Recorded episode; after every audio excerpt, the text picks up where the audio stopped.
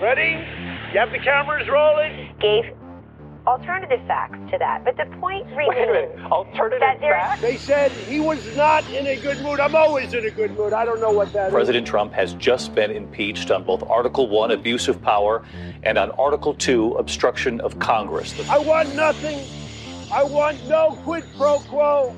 Just this radical question is, left. will you Who shut is your- up, man? Listen, who is Vice President Joe Biden has been elected president. Hey, what happened? Come on, don't, don't be don't be ridiculous. Networks don't get to decide elections.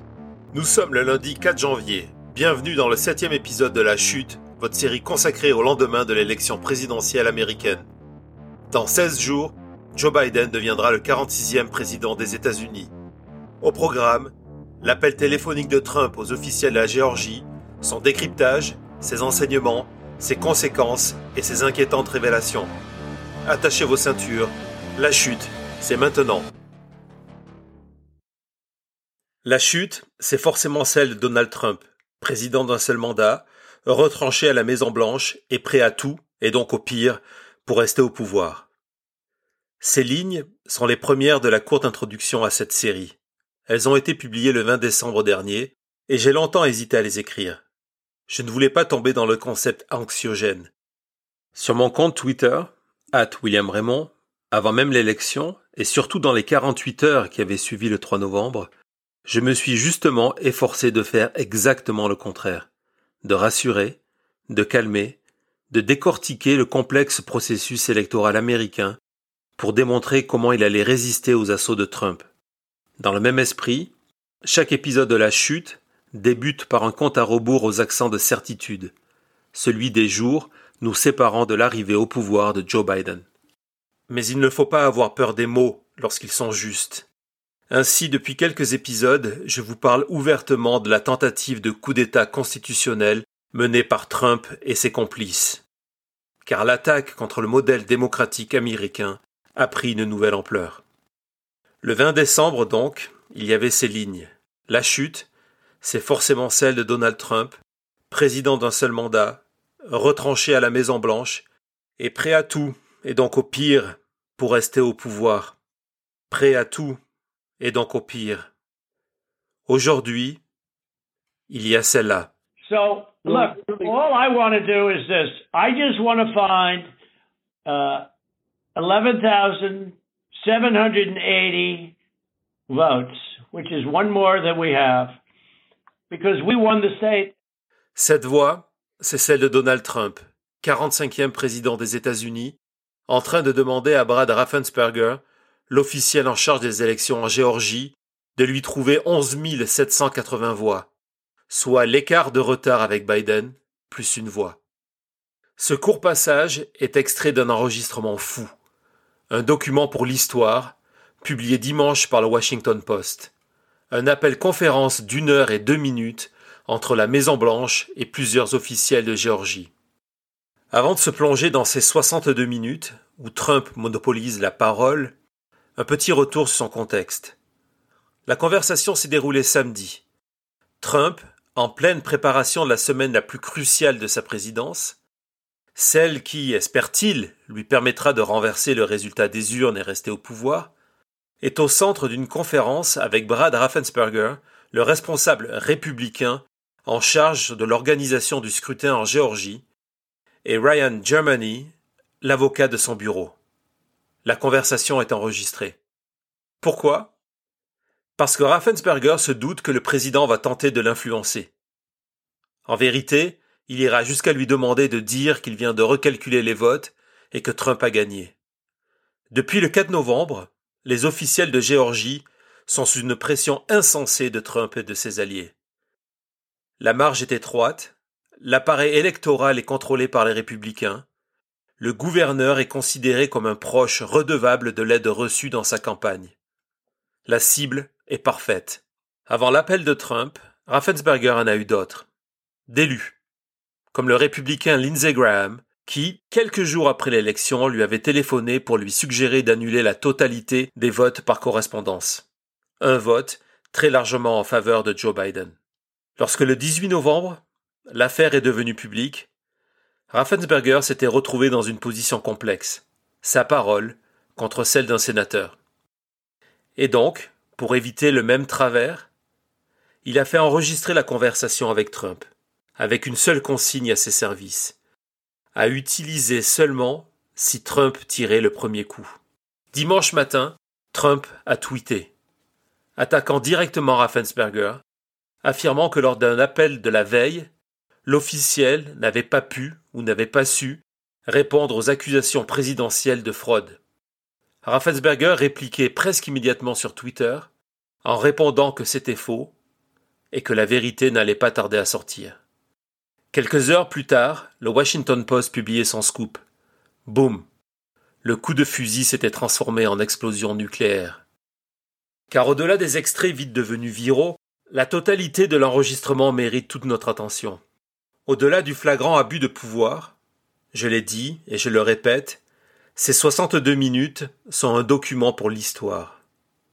D'abord parce que cette conversation lève le voile sur les coulisses de ces dernières semaines et révèle un effort sans précédent de la Maison Blanche pour renverser les résultats et permettre à Trump de rester en place. Certes, il y a eu quelques jours de golf en Floride, mais il ne faut pas s'y tromper. Trump utilise tout le pouvoir de la présidence pour arriver à son but. Plus rien d'autre ne compte. Ni les 350 000 morts de la Covid, ni la distribution chaotique du vaccin, ni l'énorme cyberattaque dont le pouvoir américain a été victime, ni même les raisons derrière l'explosion suicide au cœur de Nashville le matin de Noël. La conversation démontre l'obsession de Trump et son recours à une armée dont le seul but est de prouver la fraude. Dans ses rangs, des comptables certifiés, des anciens policiers, des spécialistes de la fraude électorale, des experts en lecture d'images vidéo et des avocats.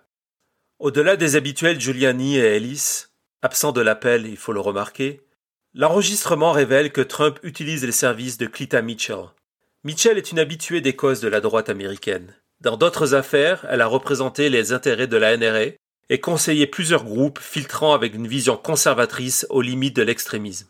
Si la présence de Mitchell aux côtés de Trump n'a jamais été révélée, c'est peut-être parce qu'elle travaille au sein d'un cabinet prestigieux justement parmi ces cabinets qui s'étaient précipités pour défendre Bush en 2000, mais n'ont pas voulu s'emparer du dossier Trump en 2020. Si sur le fond de la conversation, la présence de Clita Mitchell n'est pas forcément très intéressante, elle confirme ce que l'on sait depuis longtemps.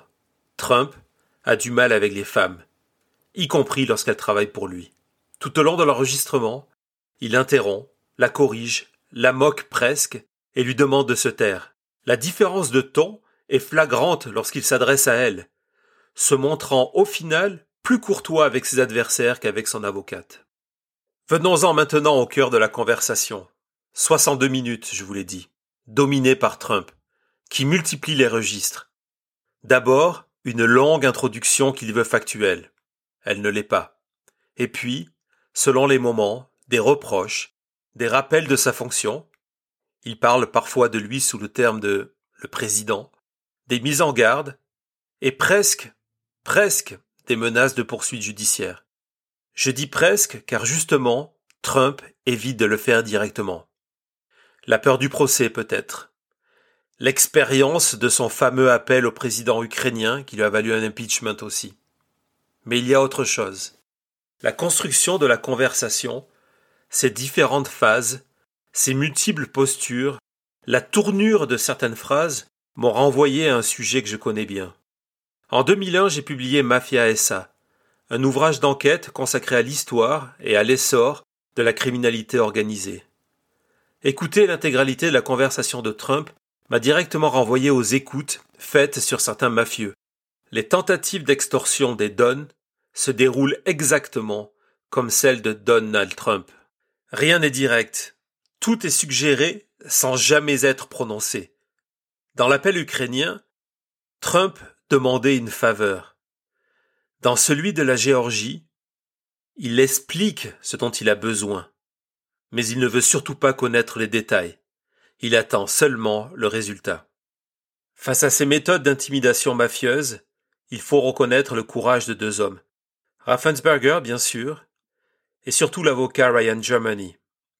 Certes, dans leur voix, on entend souvent le respect, et parfois, peut-être, la peur. Mais face à une pression qui augmente crescendo, ils font face, tenant la barre de la démocratie au cœur d'une tempête soufflée par l'homme le plus puissant du monde, qui, tour à tour, va tenter de les flatter, de leur faire porter la responsabilité d'un possible échec au sénatorial de demain, de les menacer, indirectement donc, et de leur indiquer que leur erreur pourrait entraîner des poursuites. Et malgré tout, malgré tout ça, avec clarté, Germany ose, un à un, démonter les mensonges de Trump. Directement. Dominion. La destruction des bulletins. Le vote des morts. Tout est balayé fermement par Germany. Au détour des réponses de l'avocat, on découvre qu'une partie des accusations présidentielles, celles qu'il partage sur les réseaux sociaux, ont été enquêtées non seulement par les services du bureau de Raffensperger, mais aussi par le FBI, sans avoir trouvé quoi que ce soit. Ce moment est fou, car forcément, Trump connaît les conclusions de l'enquête du FBI. Il sait que les arguments qu'il avance pour demander qu'on lui trouve 11 780 voix sont faux. Mais il les utilise quand même. Le mensonge est flagrant, la tentative d'extorsion aussi. Alors, que craint Trump? Comme à chaque fois avec un président qui pousse le cadre de la loi à son point de rupture, impossible de répondre avec certitude. Certes, il y a l'article 52, US section 20511, qui considère comme un crime fédéral le fait de tenter de forcer un officiel à changer le résultat d'une élection. Il y a aussi l'article 18, section 875, qui punit celui qui menace un officiel lors d'une tentative d'extorsion. Il y a aussi les lois de l'État de Géorgie, qui ont l'avantage d'échapper à toute grâce présidentielle. Mais avant d'arriver là, avant de parler impeachment, peine de prison, il reste à prouver l'intention de Trump, son intention de commettre un crime, toute la difficulté est là. Comme de prouver qu'il ne croit pas sincèrement aux accusations de fraude qu'il met en avant. La route sera longue. Pas impossible, mais longue. Mais revenons sur l'enregistrement, sur ses conséquences et sur ce qu'il révèle de la stratégie de Trump pour rester en place, le cœur de son coup d'État. À court terme, il n'y aura aucune conséquence pour Trump. La chambre d'écho MAGA, c'est déjà mis en marche. Les étapes sont toujours les mêmes, mais il faut les rappeler. D'abord, alors que le Washington Post n'avait partagé que des extraits, la garde de Trump a crié au montage, exigeant l'intégralité de la conversation. Lorsque le Post l'a fait, les réseaux Trump ont immédiatement parlé de versions tronquées, de faux. Le Post, confirmé par des médias de Géorgie, a donc répondu que l'enregistrement était complet. Alors, on a tenté d'expliquer que ce que nous entendions n'était justement pas ce que nous entendions. Que ce n'était pas Trump qui avait sollicité l'appel, mais qu'il s'agissait d'une conversation dans le cadre d'une poursuite judiciaire. C'est faux. Et puis, puisque le mur de défense s'ébranlait, il a fallu sortir les grands mots. Partager une conversation avec le président, une conversation enregistrée à son insu, était sûrement un acte de trahison une menace sur la sécurité nationale du pays. Le chemin était tracé, la prochaine étape prévisible. Lorsque les nouvelles sont mauvaises, le plus facile est de tuer le messager. Et donc la Trumposphère s'est abattue une nouvelle fois sur Raffensberger. Et lorsque je parle de tuer le messager, malheureusement, il ne s'agit pas d'une formule. Sur Twitter, oui, Twitter qui ne l'a toujours pas pénalisé, Lynn Wood, l'avocat co-auteur des théories du Kraken avec Sidney Powell, a évoqué directement l'exécution de Raffensberger, en expliquant que l'appel de Trump était sa dernière chance d'éviter le baillon du condamné à mort. Sur Parler, le réseau d'échange des fans du président, on souhaite sa pendaison, ou plus généralement son exécution publique. Rappelons que c'est dans ce contexte que Trump appelle pour mercredi à une manifestation géante à Washington. Trump, justement. Trump et ses méthodes mafieuses prit la main dans le sac en pleine tentative de fraude électorale. Comment va-t-il réagir? Là encore, on le sait déjà. Trump ne va ni nier l'appel, ni son intention. Au contraire, il va l'assumer. L'assumer pour le normaliser. Cela fait partie de sa stratégie de défense politique. Cela a déjà été le cas après l'appel du président ukrainien.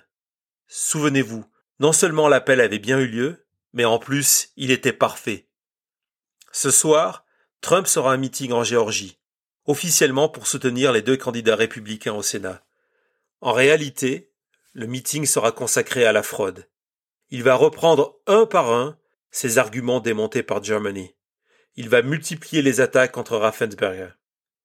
Trump est dans la fuite en avant. Et c'est évidemment dangereux pour Raffensperger, Germany et l'Amérique en général. Avant de conclure cet épisode spécial de la chute, je souhaite revenir sur les deux enseignements les plus troublants de cet enregistrement. D'abord, il révèle clairement les sources de Trump. Ses faits, ses accusations, ses exemples sur la fraude sont tous connus. Avant d'atterrir dans la bouche du président, avant de s'installer dans son cerveau, elles ont fait le tour des milieux complotistes et de l'extrême droite américaine. Quand il parle, on doit entendre Giuliani, Powell, Wood, Flynn, mais aussi le pire des médias de la conspiration, The Gateway Pundit et Infowars. Pire encore, la logique de Trump est désormais complètement polluée par QAnon. Oui, vous avez bien entendu. Le président des États-Unis, l'homme le plus puissant du monde, est sous influence de QAnon. Cette idée même est terrifiante. Enfin, la plus grande révélation de l'appel et qu'il met à nu, au regard de tous, la stratégie de coup d'État de Trump, son plan, car il en a un, pour le 6 janvier. On le sait ce jour-là, tandis que le Congrès doit valider les grands électeurs, et donc la victoire de Biden, 140 élus républicains de la Chambre des représentants et 12 sénateurs pro-Trump vont s'opposer à ces résultats, des résultats pourtant certifiés par les 50 États de l'Union. Cette opposition est symbolique. Je vous en ai expliqué les raisons et le processus dans l'épisode 6 de la chute. Sauf que Trump avait prévu la surprise du chef. Mathématiquement, si la Géorgie avait basculé pour Trump, cela n'aurait rien modifié au résultat final. Biden aurait quand même eu plus de 270 grands électeurs et aurait été élu président. Mais voilà, si le 6, la Géorgie avait officiellement annoncé un changement de ses résultats en faveur de Trump et au nom de la fraude, tout explosait. C'est pour cela d'ailleurs que lors de la conversation, Trump demande à Raffensberger de plier le tout dans les 24 à 48 prochaines heures. C'était l'excuse qu'attendait Pence et la troupe d'élus pro-Trump pour dire que les résultats des États ne pouvaient plus être validés. La Géorgie devenait l'alibi, un alibi pour Trump pour exiger un rejet de la victoire de Biden, pour demander l'annulation des votes dans les six États clés, pour rester en place. Le 20 décembre, dans l'introduction de cette série, j'écrivais La chute, c'est forcément celle de Donald Trump, président d'un seul mandat, retranché à la Maison Blanche et prêt à tout, et donc au pire, pour rester au pouvoir. La chute, c'est également celle du Parti républicain, dévoré par la créature qui l'a créé. La chute, c'est aussi, peut-être, celle de la démocratie américaine, qui vacille un peu plus chaque jour sous les coups d'un assaut sans précédent.